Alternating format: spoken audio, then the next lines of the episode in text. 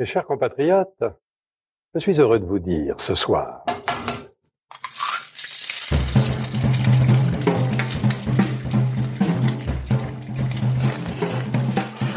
Bonjour et bienvenue dans À Poil, le podcast qui met à nu les chefs, food entrepreneurs et entrepreneuses. Je suis Julie Gerbet, l'hôte de ce podcast, et aujourd'hui j'ai le plaisir de vous présenter ce nouvel épisode de la troisième saison autour de Pierre Sang-Boyer.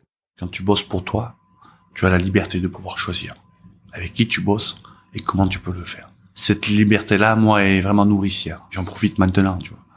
Mais bon, il y a eu tellement de sacrifices dessus. Pourquoi Pierre Sang? Parce qu'avec ses trois restaurants, Pierre Sang in Oberkampf, Ongambay et Signature, Pierre Sang est une figure de la restauration de l'Est parisien. Derrière l'image de chef télégénique, youtubeur à ses heures et la machine bien huilée de ses business, Pierre Sang se révèle instinctif, profondément attaché à ses racines, bienveillant et tous les jours de bonne humeur. Avec lui, nous avons parlé de l'Auvergne, d'opportunisme et de quartier. Cet épisode d'Apoil est rendu possible grâce au soutien de Nomi, marque d'épices contemporaines que j'affectionne particulièrement et qui fournit le grand public aussi bien que les restaurants. Leurs épices, sourcées dans le monde entier auprès de petits producteurs et des coopératives, sont d'un goût et d'une fraîcheur incroyables et j'apprécie leur mélange unique aussi bien que leur flacon petit format qui évite le gaspillage. J'adore leurs za'atar très texturés qui parfument à merveille une feta rôti, leur mélange avocat canon dans le guacamole ou le mélange touchous pour le vin chaud. Vous voulez essayer vous aussi? Cadeau pour les auditeurs d'Apoil, Marie-Lou et Charles, les deux fondateurs de Nomi, vous offrent 15% de remise sur votre prochaine commande avec le code APOIL en majuscule et tout attaché sur le site nomi-épice.fr. Et maintenant, place à l'interview. Bonjour Pierre Sang. Salut Julie. On s'est rencontrés en 2014. À l'époque, tu avais un seul restaurant, Pierre Sang in Oberkampf, le premier. T'as bien grandi depuis Ouais, Julie. C'est vrai qu'en 5 ans, il s'est passé pas mal de choses, mais il faut pas oublier, tu sais, tout ce qui s'est passé avant. Ça soit quand je suis arrivé en Corée, soit l'éducation, les rencontres avec les chefs. Et euh, depuis que j'ai commencé à faire ce métier, que ce soit à l'école que du côté professionnel, ça fait, il s'est passé 23 ans. Est-ce que c'était prémédité ce développement ou c'était euh, opportuniste, c'est-à-dire que tu as saisi euh, saisi les opportunités au fur et à mesure où elles se présentaient? Quand je suis arrivé en France, je savais que j'étais différent à cause de mon histoire, l'adoption. Et cette vérité-là, je me suis toujours dit, gamin, un jour je retournerai en Corée pour pour essayer de retrouver les gens qui ont fait qu'aujourd'hui euh, je suis une personne qui est qui est haut. Donc tu avais 7 ans quand t'es arrivé, ce que tu dis. Voilà, j'avais 7, 7 ans, 7 ans et demi. T'es arrivé en Auvergne. En Auvergne, au euh, Lantriac, au Puy-en-Velay, la Haute-Loire, à côté de Saint-Étienne. Tu rêvais de quoi quand t'étais enfant? De cuisine déjà ou, ou pas du tout? J'étais quelqu'un qui aime assez les pieds sur terre, que ça soit en, quand on en Auvergne, tu sais en Auvergne quand même on dit les gens de la campagne ils sont quand même un peu avares. Après avare, je suis pas sûr, mais assez sur terre, tu vois, les pieds sur terre. Euh, je pense que ouais, c'est un peu de tout quoi. C'est vrai que tu as moins de choses à faire. Tu passes plus de temps en famille, tu passes plus de temps autour de la table. Mais bon, après, moi je vois par rapport à mon histoire, hein, t'as un asiatique qui débarque à 7 ans et demi hein, à l'Antriac, euh, dans un village où t'as plus de vaches que d'habitants. Tu te dis t'es vraiment différent quoi. Je pense que c'est important de, de savoir ce que t'as envie de faire et ce qui t'est arrivé pour être là. Et tes premiers souvenirs culinaires sont français ou coréens? Alors c'est c'est une bonne question ça. Par rapport au temps, c'est sûr que mes premiers souvenirs euh, culinaires c'est coréen. Après, sur ça, moi, j'ai toujours une version large. C'est toujours pareil, être, avoir la chance d'avoir deux cultures et c'est de s'approprier le mieux. hein. C'est comme les autres personnes qui ont d'autres histoires aussi. C'est pas que la mienne, mais euh, parlant de, de soi-même, je pense qu'il faut euh, essayer d'aller toujours euh, plus loin et euh, toujours avoir une, une énergie positive. Donc c'était tes premiers souvenirs, c'était plutôt euh, concret? Premier souvenir comme ça direct, c'est euh, la pomme. Quand je suis arrivé de Corée pour arriver en France, bah, une pomme, tout à l'air normal, une pomme, c'est une pomme quoi. Mais la pomme coréenne a un goût qui est différent que la pomme française. Et c'est là où tu peux faire des parallèles, où c'est vraiment intéressant parce que, bien sûr, tu as différentes variétés de pommes. Et on m'a vraiment éduqué, inculqué. Et j'ai surtout beaucoup euh, lu de bouquins, mais euh, une pomme qui est un fruit basique prend le goût du terroir. Le terroir coréen est différent du terroir français. Que ce soit en Normandie, que ce soit en Haute-Loire. Et c'est là où je me suis rendu compte que le produit, ou la nature, peut nous fournir des, des souvenirs, des goûts et des moments intenses. À partir de quel moment tu t'es dit que t'allais t'orienter vers la cuisine? C'est un peu poker, poker, poker, hein. poker monteur entre guillemets. Je fais une école normale. Ben, je suis arrivé à 7 ans et demi, je devais être en CE1 normalement. J'ai eu la chance de tomber dans un, dans un petit village où l'instituteur euh, m'a laissé la chance de me mettre en CP alors que je sais pas parler français. Donc Ouais. t'imagines pour pour n'importe quelle personne ce que ça peut faire quoi. Mais euh, grâce à on va dire l'amour, le soutien, beaucoup de soutien parce qu'on a besoin de beaucoup de soutien je pense dans ces moments-là grâce à plein de choses de la vie mais surtout grâce à l'entourage fait que tu peux déplacer des montagnes T'as tout rattrapé, on va dire, euh, ou rattraper rattraper euh, l'écriture, enfin la parole, euh, apprendre le français, l'écriture, euh, non la lecture. je suis comme je suis comme tout le monde hein, c'est que je pense quand tu vis dans la vérité dans la sincère dans la sincérité que tu te rends compte mais euh, que voilà au lieu de culpabiliser t'as d'autres façons de le faire et c'est vrai que sur ça moi j'ai une mère géniale et euh, un côté maternel et des grands-parents euh, géniaux qui m'ont permis de chaque fois de, de soulever des montagnes. Et la cuisine, tu te souviens comment c'est arrivé Enfin, ton désir de faire de la cuisine? Je pense que la cuisine c'était dans l'inconscience. Après conscience voire une dans l'inconscience c'est que ben t'arrives en France tu goûtes cette pomme tu dis putain c'est quoi ce truc bizarre là? Je connais bien ce truc là je déconne j'hallucine. Mais c'est c'est une pomme quoi. Elle a un goût qui est vraiment différent après euh, par rapport à la, culture et la, la France qui est magique c'est que ben à la campagne tu manges les quatre repas. Et en Corée aussi euh, c'est assez similaire hein, tu sais t'as pas une grosse différence. Mais que pour n'importe qui ce qui est magique dans dans la gastronomie dans l'idée de culture c'est que on a tous besoin de manger. Et que c'est autour de la table qu'on arrive à discuter passer des moments. C'est ça qui, fait- qui fait je trouve la force euh, des cultures. C'est ça qui t'a donné envie? C'est mon histoire qui m'a permis de m'intégrer, c'est la cuisine qui m'a permis de, de communiquer, de rentrer dans cette culture-là. Et que ça soit les quatre repas qu'on fait, je trouve que c'est quelque chose qui est fantastique. Et surtout les choses qui se passent, parce que moi je savais pas parler français et, euh, et que grâce à la cuisine, c'est facile de bigouiller, de faire des gestes. Et surtout les odeurs. Les odeurs que t'as. Même si tu manges épicé en Corée, en France tu manges, je sais pas, une potée auvergnate, tu vois, c'est indifférent. Parce qu'on m'a, qu'on m'a beaucoup dit, euh, quand j'étais gamin, les différents métiers que je pouvais faire pour voyager, pour retourner en Corée, ça aurait été la musique, mais je chante comme une comme une casserole, on va dire, euh, la cuisine. Voilà, et c'est vrai que entre l'un et l'autre, euh, je me suis rendu compte qu'en cuisine, euh, c'est un métier qui est très difficile et que peut-être avec euh, beaucoup d'abnégation et beaucoup de courage, parce que j'en ai vécu pas mal d'échecs, je pourrais réussir à retourner en Corée. C'était un choix de t'orienter donc dans cette dans cette voie? C'est un choix dans mon subconscience, c'est-à-dire que c'est un choix que je n'ai jamais dit à mes parents.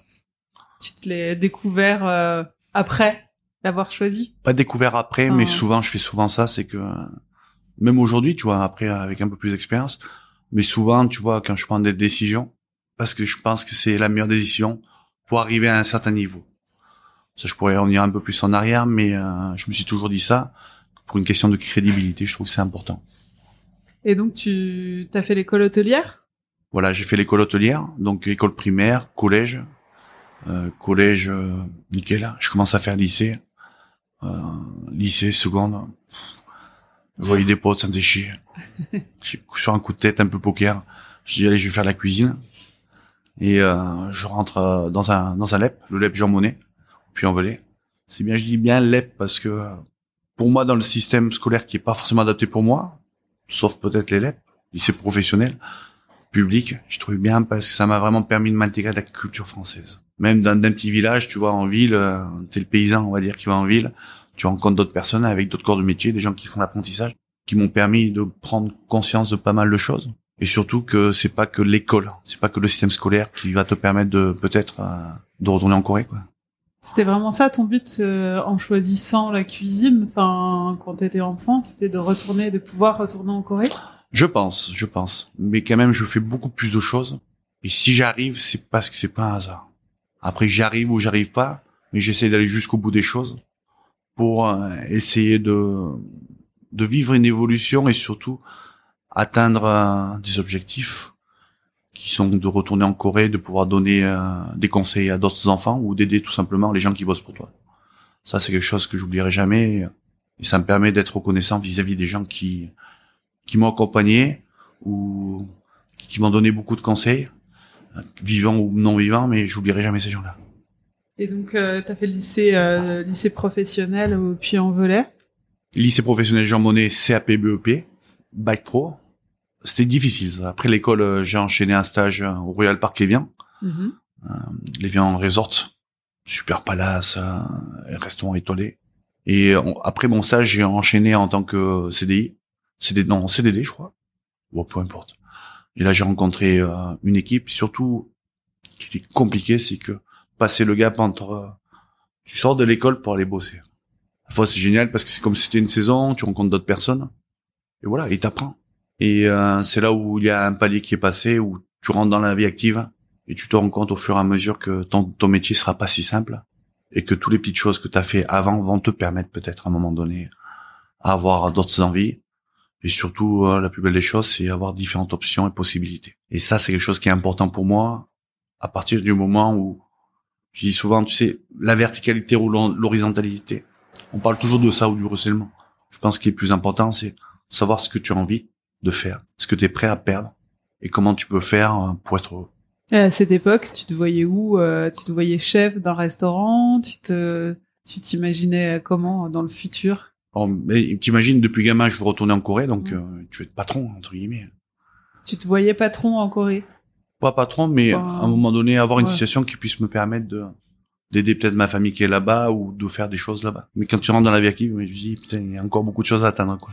Il y a encore du chemin. Ah oui, oui. C'est là où tu as l'impression de ramer, et en fait, à l'école, on- t'as l'impression que à l'école, ça va être hyper facile. Après, avec ton CAP, BEP, Bac Pro et le BTS, t'allais pouvoir diriger des gens. Ouais, que dalle, ouais. Quand tu repars à zéro en cuisine, Ah ouais, on m'a, on m'a bien menti et je suis reparti à zéro, quoi. tu commences commis quoi qu'il arrive. Je sais pas comment c'est commis, Ah. mais je pense à chaque personne de se rendre compte de ça, mais je sais pas, moi, j'ai un truc très simple, j'aime bien la voiture, tu vois. Bah, quand tu sors de l'école, bah, tu passes la première, quoi. Et la première, dans la vie active, est très compliquée à passer. hein. Et t'as mis, t'as passé quand la deuxième? La deuxième, je pense, je l'ai passée, euh, à la saison d'hiver parce que j'adore le ski. Tu sais, je voulais être guide de haute montagne et moniteur de ski. Les gamins, chaque, chaque fois, chaque hiver, j'y allais, quoi.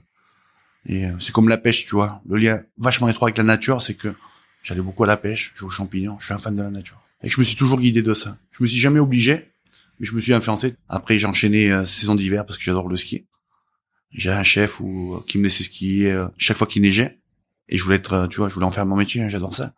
Et chaque fois qu'il neigeait, donc je me réveillais à 6 heures du matin pour faire le petit-déj.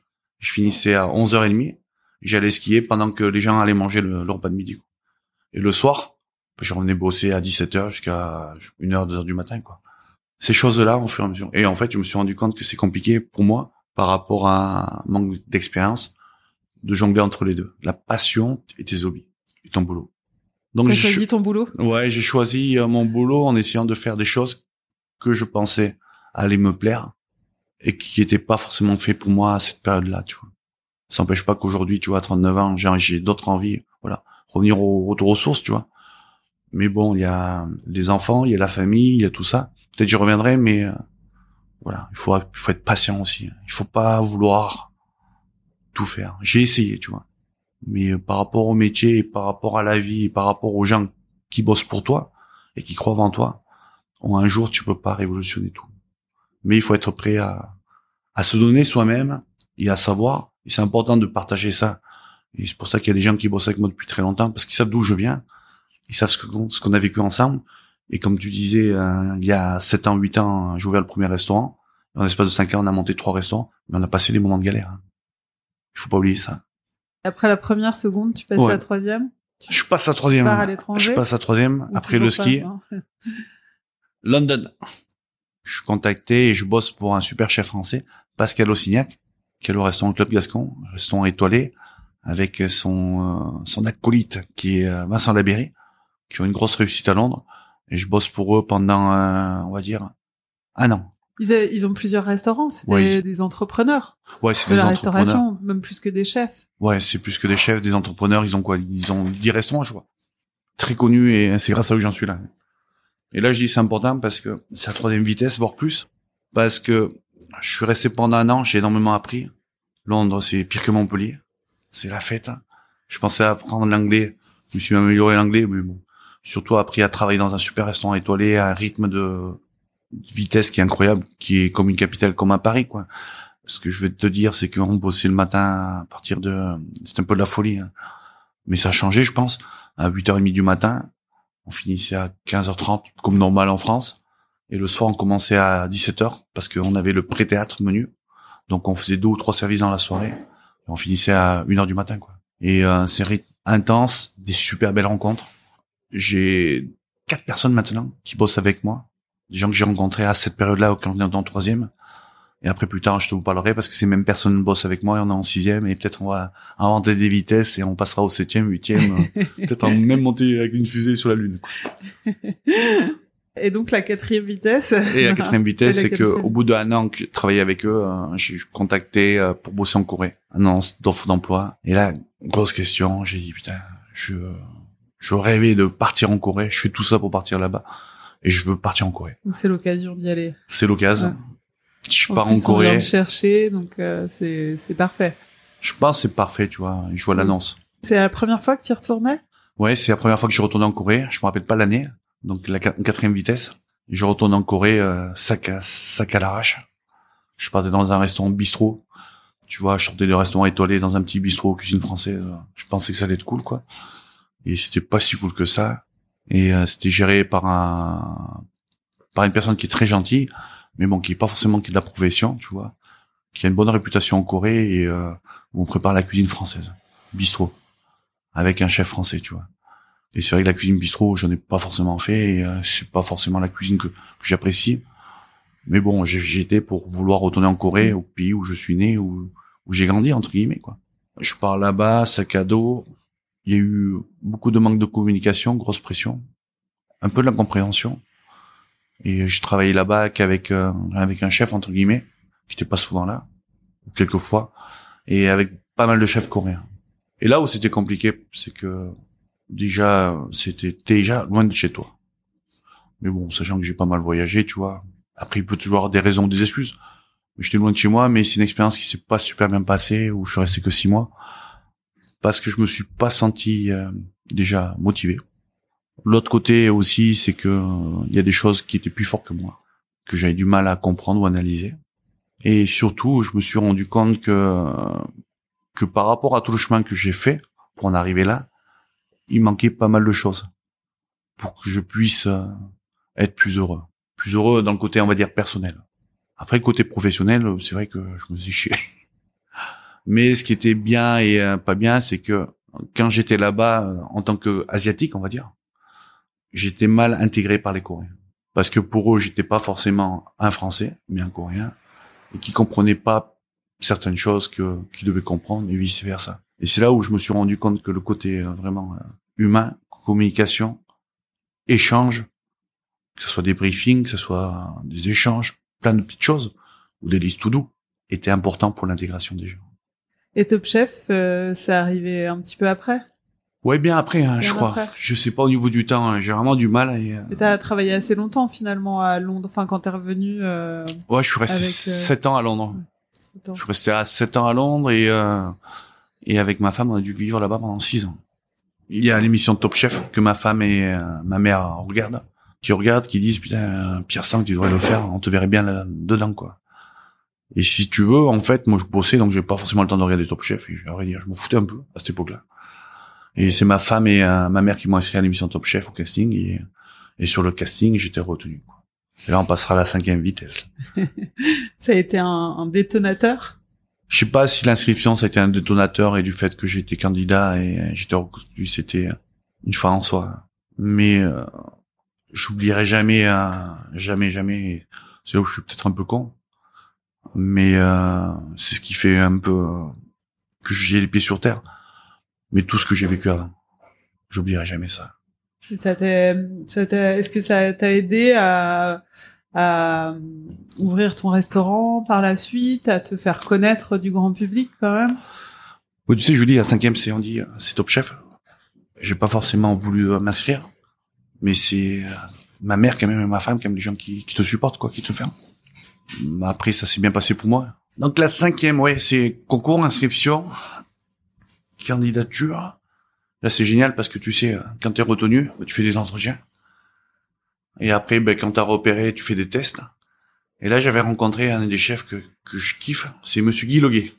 Oh, son, son nom peut se faire marrer, quoi. Mais euh, c'était euh, c'est un super grand chef qui est Moff, qui était le chef du Ritz, qui a formé Monsieur Constant, qui a eu tous les plus grands chefs. Oui, de la c'est lui qui brigade. se. Je sais pas si c'est encore lui qui s'occupe du casting, mais à l'époque, c'est vrai qu'il il s'en occupait. À l'époque, c'était Ouais. oui, et il habite à côté, c'est un voisin. C'est une personne que je kiffe parce que déjà, il est auvergnat. Il est Après, fan de ça. vélo aussi. Il est fan de vélo, il est super gentil. Et surtout, moi, j'adore passer du temps avec des personnes âgées. J'ai beaucoup passé de temps avec lui. Il m'a permis de me rendre compte de beaucoup de choses que, que ce que j'allais faire peut-être allait euh, m'influencer beaucoup et surtout allait me permettre de gagner du temps. Alors c'est large, hein, du temps. Du temps dans quoi? C'est que j'ai eu la chance de le revoir après et discuter et il m'a dit tout simplement que par rapport aux émissions de télévision, euh, il y a des choses qui allaient changer, qui allaient évoluer et que peut-être j'aurais mon j'aurais quelques cartes que je pourrais jouer pour pour essayer d'être heureux quoi tout simplement et pouvoir monter mon restaurant. Et c'est en pensant, en réfléchissant et en travaillant et en faisant l'émission que je me suis rendu compte que l'engouement qu'il peut y avoir autour d'une chaîne de télévision, d'une émission, la joie que ça peut apporter. Après Top Chef, tu sais, euh, là aussi ça m'a fait du bien. C'est que j'ai perdu en, j'étais parmi les finalistes, j'ai perdu euh, en finale entre guillemets là avec contre Stéphanie euh, et Fanny, qui sont des euh, déjà pour moi des super chefs, hein, qui sont des super mamans. Tu vois, j'ai la chance de connaître leur mari, faire tout ce qu'ils font à côté. Je suis super fier parce que si elles en sont là, c'est pas, c'est pas anodin quoi. Et j'ai perdu contre elles parce qu'elles étaient plus fortes que moi. hein. Après c'est un concours, mais ça m'a fait du bien. Tu vois, je suis descendu, euh, tu vois, en cinquième, je suis descendu en à troisième vitesse. J'ai regardé de deux places quoi. Et non, tu t'enflammes, tu t'enflammes, tu dis bam, et tu dis voilà. Après, ouais, ça fait un peu chier parce que tu dis, putain, tu perds à 100 000 euros, quoi. Et par rapport au mon- le projet de monter le restaurant, tu te dis, putain, 100 000 euros, euh, tu vas pas monter ton projet comme ça, quoi. Et c'est là, de la troisième, moi, je passe à la sixième, où après six mois ou un an de top chef, ben, je trouve un petit restaurant à Oberkampf. Ben là, on s'est rencontrés dans un vieux bistrot qui était tenu par Monsieur Ferchouli, où c'était des vieux gars qui buvaient que des cafés, tu vois, super gentils, tu vois. Et euh, je rencontre, il me demande euh, voilà si j'étais intéressé pour l'acheter. Et, et le bar là, je l'ai acheté quoi Je l'ai acheté 80 000 euros, 100 000 euros. Et j'ai dit, ben ce bar tout pourri, ben je vais m'installer, je vais voir si euh, la cuisine que je fais va plaire aux gens, si j'arrive à gérer l'entreprise, si j'arrive à gérer les hommes, à valoriser les producteurs, c'est-à-dire tout ce que j'ai, voilà, tout ce que j'ai appris depuis euh, depuis très longtemps, à mettre en place pour que ce lieu-là me ressemble. C'était ton premier restaurant et tu vois pas les choses en grand finalement. T'ouvres un petit, assez petit restaurant avec euh, une cuisine ouverte, euh, une unique table, euh, cuisine table, quelque chose d'assez euh, novateur à, à l'époque. Et t'as bien résumé. Après novateur, je sais pas, mais tu vois, on n'invente pas grand-chose. Mais je me suis dit, euh, tout ce que j'ai appris euh, depuis gamin, euh, tout ce que j'ai retenu comme leçon, j'ai essayé de mettre en place quelque chose qui me ressemble. Déjà, c'est en tant que cuisinier, souvent à cette époque-là, tu vois, t'avais toujours des murs où la cuisine en montrait jamais. Et je trouvais ça dommage, quand j'étais gamin, dans tout lieu que j'ai bossé, de pas valoriser euh, les gens qui travaillent derrière. C'est important. Aussi, euh, de faire un menu à des prix abordables. Tu vois, on n'a pas changé les prix depuis le début. On fait cette formule-là le midi, t'as le plat du jour à 15 euros. T'as les six plats à 39 euros le soir. Par contre, je prends le risque vis-à-vis des clients. C'est-à-dire que je peux pas garantir des cartes, donc du choix. Mais je leur dis, comme c'était des amis, je vais essayer de vous offrir ce qui me semble être le mieux pour vous. C'est-à-dire quoi? J'invente pas grand-chose, hein. Les produits de saison. Des producteurs locaux. Et un prix raisonnable, tu vois. Parce que tout simplement, du fait que tu proposes moins de choix, t'es plus précis dans ton travail. C'est important. Et je sais pas, moi qui ai toujours été aux champignons ou, euh, ou à la pêche, quand tu vas aux champignons, tu trouves beaucoup de champignons pas chers lorsque c'est déjà la saison, ou tout simplement parce qu'il y a eu de la pluie une semaine avant, ou tout simplement parce qu'il y a la bonne lune.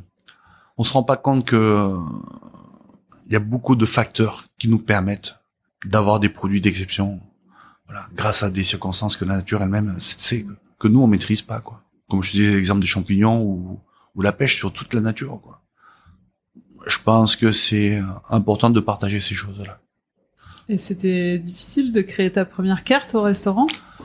C'était vu que c'était ton premier, enfin c'était ton premier restaurant, c'était ta première carte. euh, Alors, alors Julie, ta, tu me, co- cuisine quoi. tu me connais un peu, mais c'est vrai que je, sur ça, tu vois, je peux être bien posé au niveau de la voix, mais au niveau de la cuisine, je suis quand même assez impulsif. Je veux dire, c'est que la carte avant. c'est vrai que Ouais, ça peut-être ça l'est moins finalement, mais au début c'était très instinctif. C'était très freestyle. Je manquais de connaissances. Mais à cette époque-là, j'étais jeune, freestyle, où je réfléchissais pas, c'est instinctif. T'as des choses qui étaient bien, des choses qui étaient moins bien. Mais sur ça, ce que j'ai compris, parce que on a commencé l'aventure à trois, j'ai compris beaucoup de choses, dont euh, une chose qui est très importante, c'est que tout seul, on est rien. Mais c'est ce qui a fait le charme aussi euh, de l'établissement. Oui, ça fait le charme, je vois, le, pense. Le, le côté euh, un peu euh, freestyle foufou. Mais c'est vrai, ce que tu as, tu as raison, ce que tu dis. Et tu vois, je le revois toujours à mes anciens employés, on se voit. Mais on n'aurait pas pu continuer comme ça, à ce rythme-là, pendant des années. Je pense qu'au niveau de la santé, au niveau de plein de choses, on aurait eu des, des gros problèmes. Même, tu sais, au niveau de la vie privée, tu vois. Euh, faire attention parce que quand tu vois tout ce qui se passe, comment ça se passe, on peut pas toujours gagner. hein. Du coup, tu as ressenti le besoin de t'a- t'agrandir et d'agrandir les équipes et de poser les choses? c'est que démarrage, comment on s'en trompe, la sixième, voire septième, c'est, génial. On a la presse, on a le fooding, on a New York Times, on a tout, quoi. Et tu te dis, euh, sachant que c'est moi qui ai fait l'emprunt et que j'ai pas gagné la finale, tu dis, voilà, c'est pour ça que c'était à l'arrache, hein, tout était euh, bancal. hein. Les assiettes, on n'a pas beaucoup d'assiettes, la vaisselle, je crois qu'il y en avait pas. hein. Donc on faisait tout à l'arrache. Mais bon, euh, je te dis à un moment donné, quand t'as les gens qui t'entourent, tu dis, voilà. Donc quelles conditions tu peux continuer à vivre comme ça, à faire ça comme ça? Est-ce que c'est bien? Est-ce que tu le fais pour toi? Est-ce que tu le fais pour avoir de la presse? Est-ce que tu le fais pour construire? Est-ce que tu le fais pour te casser la gueule? Ou est-ce que tu le fais pour le fun? C'est toutes ces questions-là que j'ai dû me poser et, euh, et faire un choix et que au bout de trois ans, parce que ça marchait bien et que surtout euh, je vois mes enfants grandir, je me dis euh, faire attention parce que j'ai un rôle de papa à assurer. Et sur ça, ben, je dois mettre des conditions et peut-être euh, construire un peu plus une bonne fondation, tu vois, pour qu'on puisse plus tard euh, évoluer et, et avoir des projections sur l'avenir. Je pense c'est là où c'est important, où on dit en anglais il faut être clever, mais je pense qu'il faut prendre en compte toutes ces choses-là pour, pour pouvoir être un peu plus heureux, tu vois. Donc, tu ouvres le, le deuxième établissement, puis le troisième où on enregistre aujourd'hui, qui s'appelle Pierre Sang Signature. Ouais. Donc là, ça te sert, euh, enfin, ça fait à la fois un restaurant, donc plus confidentiel. On est dans la petite salle au fond. Devant, il y a une cuisine qui est à la fois la cuisine du restaurant et une cuisine d'envoi pour le, Bibimbap. pour les bibimbap. Et bientôt un quatrième établissement. J'attends chaque fois trois ans. Souvent, euh, d'un point de vue comptable, on dit que une entreprise est viable après trois ans d'activité. Voilà, après chacun voit et tout. Mais chaque fois, au bout de trois ans, je fais revenir des anciens, où j'intéresse les gens qui bossent avec moi depuis euh, le début de l'histoire, l'aventure. Et qu'aujourd'hui, j'ai ces quatre piliers-là que j'ai intéressés. Et je suis content parce qu'ils font partie de la, de la réussite et surtout, ils sont autour de moi parce que on est transparent. Et dans cette transparence-là, euh, j'ai la chance de, de savoir ce que je veux et que je leur ai toujours dit en toute transparence, si je gagne, vous gagnez aussi. Tu sais, c'est grâce aussi au conseil des gens comme Monsieur Constant ou Yves Candebord qui ont vécu ça et qui ont fait ça. Et que c'est des gens qui m'ont beaucoup conseillé. Et après, par rapport au conseil et à l'écoute, tu fais ce que semble être bon. Mais je trouve que c'est important de vouloir partager. Partager, partager tout. Et que c'est pour ça que chaque fois, au bout de trois ans, on a monté. Et surtout, on a monté dans la même rue, tout simplement parce que les gens qui étaient dans la même rue venaient manger dans mes restaurants. Et venaient manger des plats de, des plats du jour à 15 euros, quoi. Tu vois. Et parce qu'on s'entendait bien, au lieu de vendre à un prix, on va dire, qui est au-dessus, ben, on vendu un peu moins cher. Et ces gens-là reviennent manger régulièrement dans mes restaurants, tu vois. C'est comme des gens de la famille, tu vois. Oui, t'es très attaché à Je suis vraiment très, très, très, très attaché. Et l'histoire du quatrième projet, c'est euh, parce que le propriétaire euh, d'un local juste à côté a son locataire qui part, qui est venu me voir, me proposer le lieu à un prix dérisoire.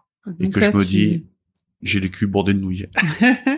Là, tu vas faire un truc complètement fou, non, complètement différent plutôt, inédit. C'est un restaurant, espèce de coworking. C'est surtout ça. euh, j'ai un but, c'est euh, rendre accessible et donner des conseils à des gens, à des enfants ou à d'autres personnes, via mon métier, via d'autres choses, et que euh, il me semble important via le digital d'aujourd'hui, comme YouTube, où t'as pas besoin de, on va dire, de payer, où n'importe qui peut faire des vidéos.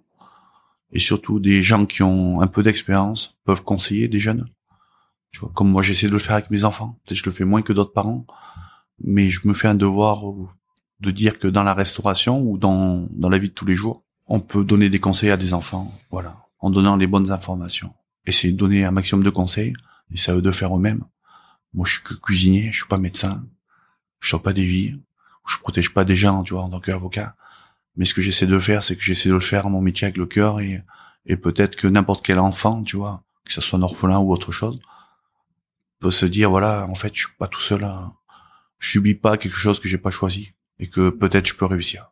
Donc un lieu très ouvert, plutôt euh, sur les ateliers, sur les sur plein de choses. sur plein de choses. Après, comme je t'ai dit, euh, j'ai beaucoup d'idées. Après, on verra. On pourra pas tous les faire. On n'a qu'une vie. Mm. Après, peut-être plus tard, quand je me transformerai, tu vois. Mais on verra. on va faire une, une pause aller-retour. C'est une interview dans l'interview. Ok. Que j'appelle l'aller-retour. Donc, ton âge 39 ans, normalement. Tu sais qu'on m'a fait l'état civil quand j'ai juste avant de partir en France. Ah, donc t'es pas sûr euh, de ta date de naissance bah, Mon euh, état civil, je pense qu'il est un peu bidon, je pense. donc à peu près 39 ans, plus ou moins 39 ans. À peu près, je pense.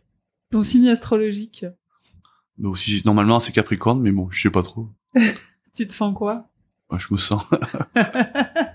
tu te sens quel signe? Et? Moi, je suis, je sais pas. Ton plat signature. Ah, bonne question ça.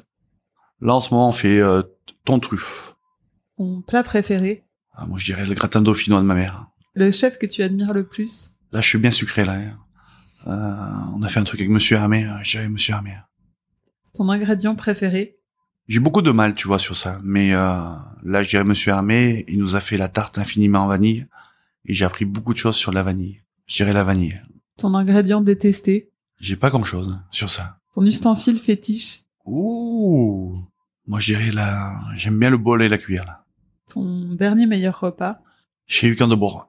Meilleur compliment qu'on t'ait fait euh, T'as pas changé. Et la pire critique Toujours aussi con. Souvent, ça vient avec. oh oui, les deux. Je suis les deux. Quand est-ce que tu t'es senti chef pour la première fois? J'ai du mal à me sentir chef. Pourquoi? Pour moi, chef, c'est... Euh, j'ai du mal, j'ai toujours du mal de côté formel. Chef de quoi? T'es chef, euh, chef d'une équipe quand même, Team Pierre Sang. non, je suis content de représenter cette équipe, mais chef, tu vois, j'ai toujours du, toujours du mal avec ces mots-là. Toujours question d'assumer les choses. T'assumes pas encore? Si, je l'assume bien, tu vois. Il y en a qui me tutoient, qui me disent chef et tout, mais euh, toujours du mal. tu vois, quand je suis employé, tu dis oui chef, on dit oui chef, oui chef, on y va. Et t'es quel genre de, de manager? Je suis super cool, mais comme je peux être super con. Et euh, vous êtes combien? Enfin, tu disais que vous aviez commencé à 3, vous êtes combien aujourd'hui? On a commencé à 3, là aujourd'hui on est 65, 70 personnes. Parmi ces 65 personnes, tu as une part de tes équipes qui est dédiée à des hum, postes hors cuisine comme euh, marketing, euh, communication, ce genre de, de postes. Je suis super bien entouré dans mes équipes. chacun qui a des spécialisations et tout.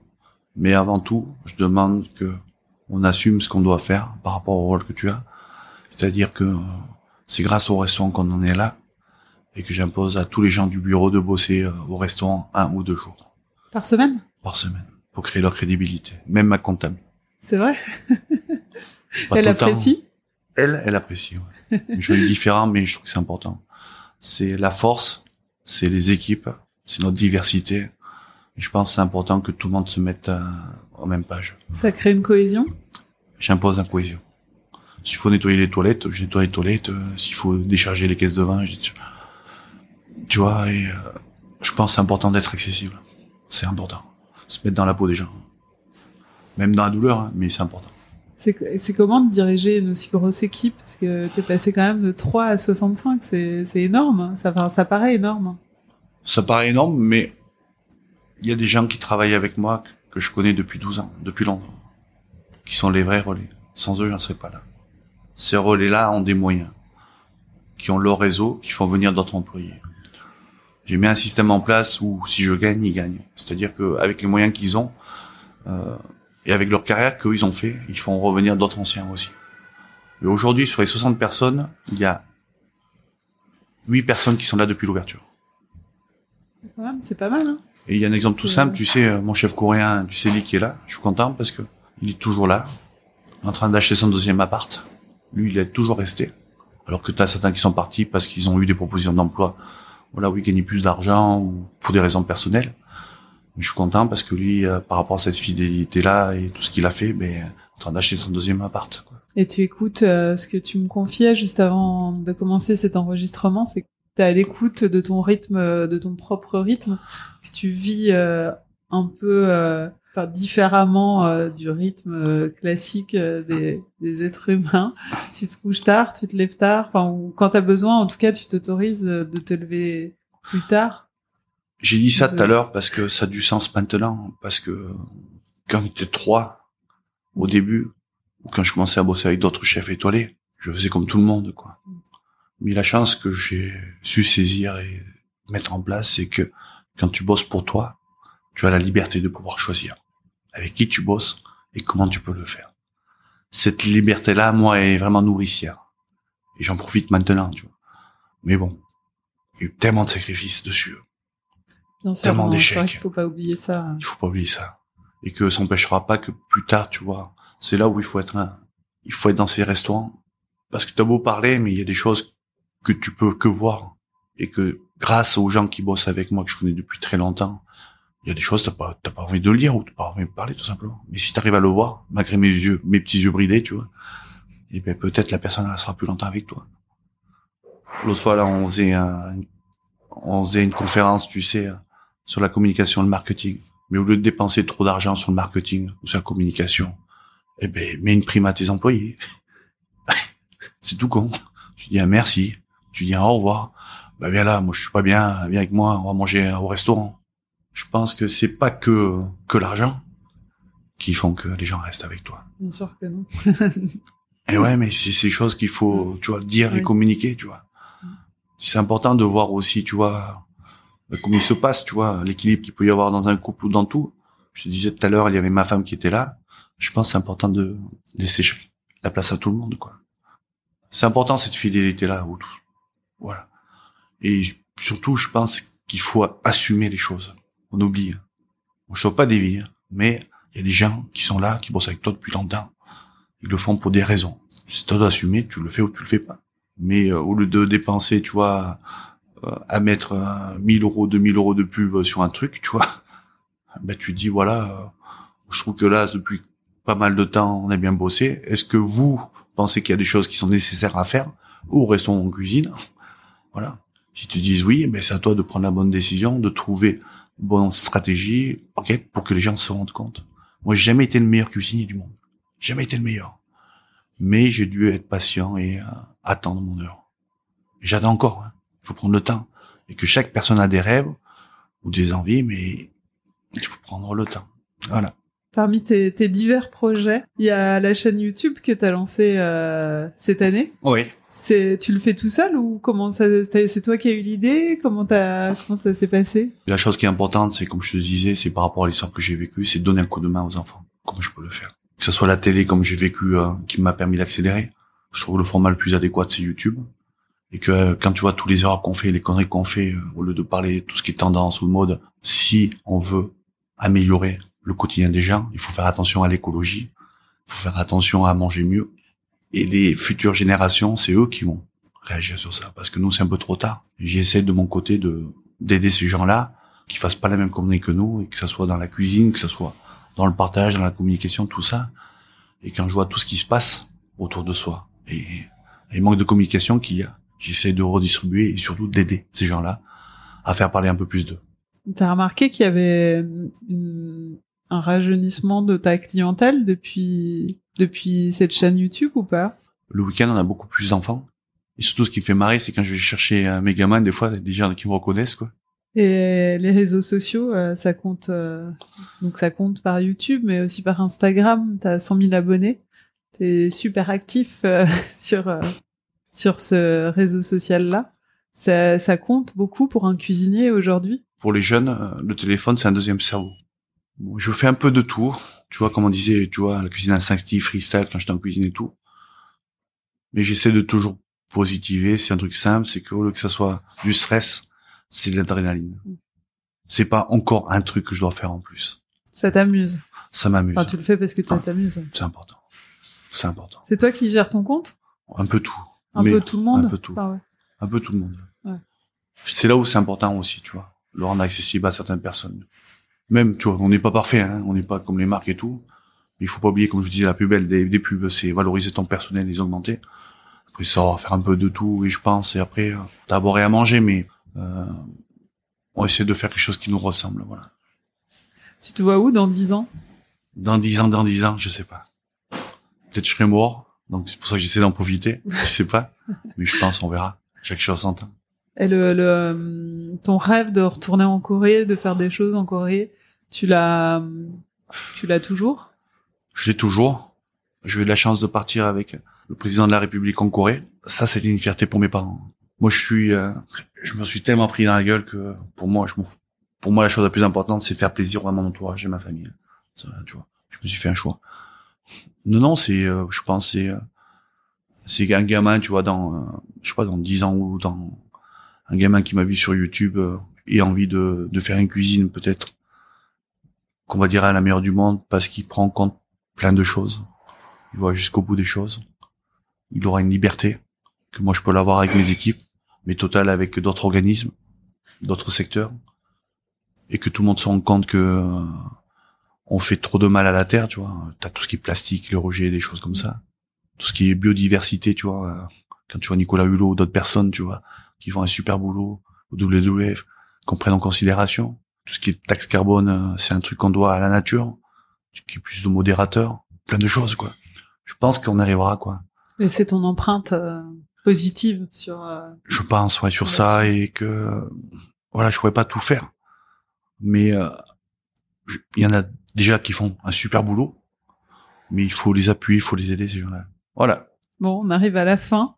Est-ce que tu as une recette à nous donner, euh, une recette que tu fais à tes enfants, par exemple, quelque chose qu'on peut refaire à la maison? J'étais avec Dominique Ancel.